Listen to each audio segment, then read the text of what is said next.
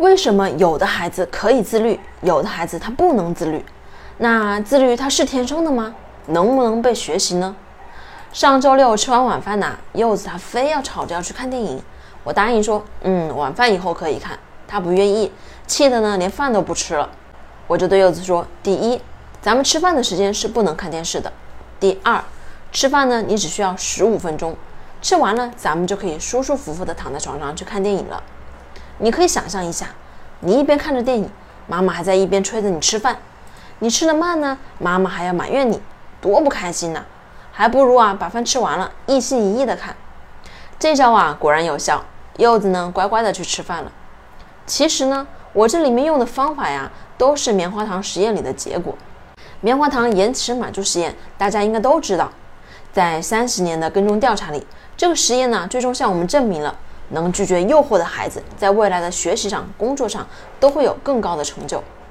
但是，这个实验呢，最引人注目的并不是这个结论，而是孩子们是如何实现自我控制的发展的。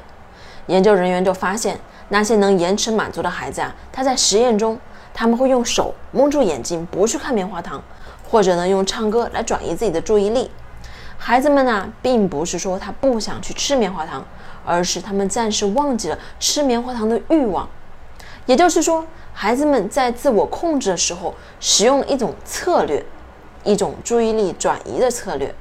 这些孩子意识到，当你一直盯着棉花糖的时候，你就急切的想要吃掉它；而当你不去想它或者不看它的时候，你就可以忍住。所以啊，能实现自我控制、能自律的孩子，其实是因为他们有好的策略。而之前呢，柚子看电影的例子呢，就是我在教他学习如何运用策略，做到自律，做到延迟满足。首先呢，就是想象延迟满足的好处，再想象不延迟满足的坏处。那当诱惑的糖果摆在面前的时候，我们还可以使用实验中孩子的策略，拿走糖果，不去想，不去看，做到注意力的转移。所以呀，延迟满足是可以学习的。教会孩子延迟满足的策略，让孩子明白延迟满足并不是快乐的敌人，反而是帮助我们能获得更长久的快乐的朋友。你看，自律其实并不是一件难事儿。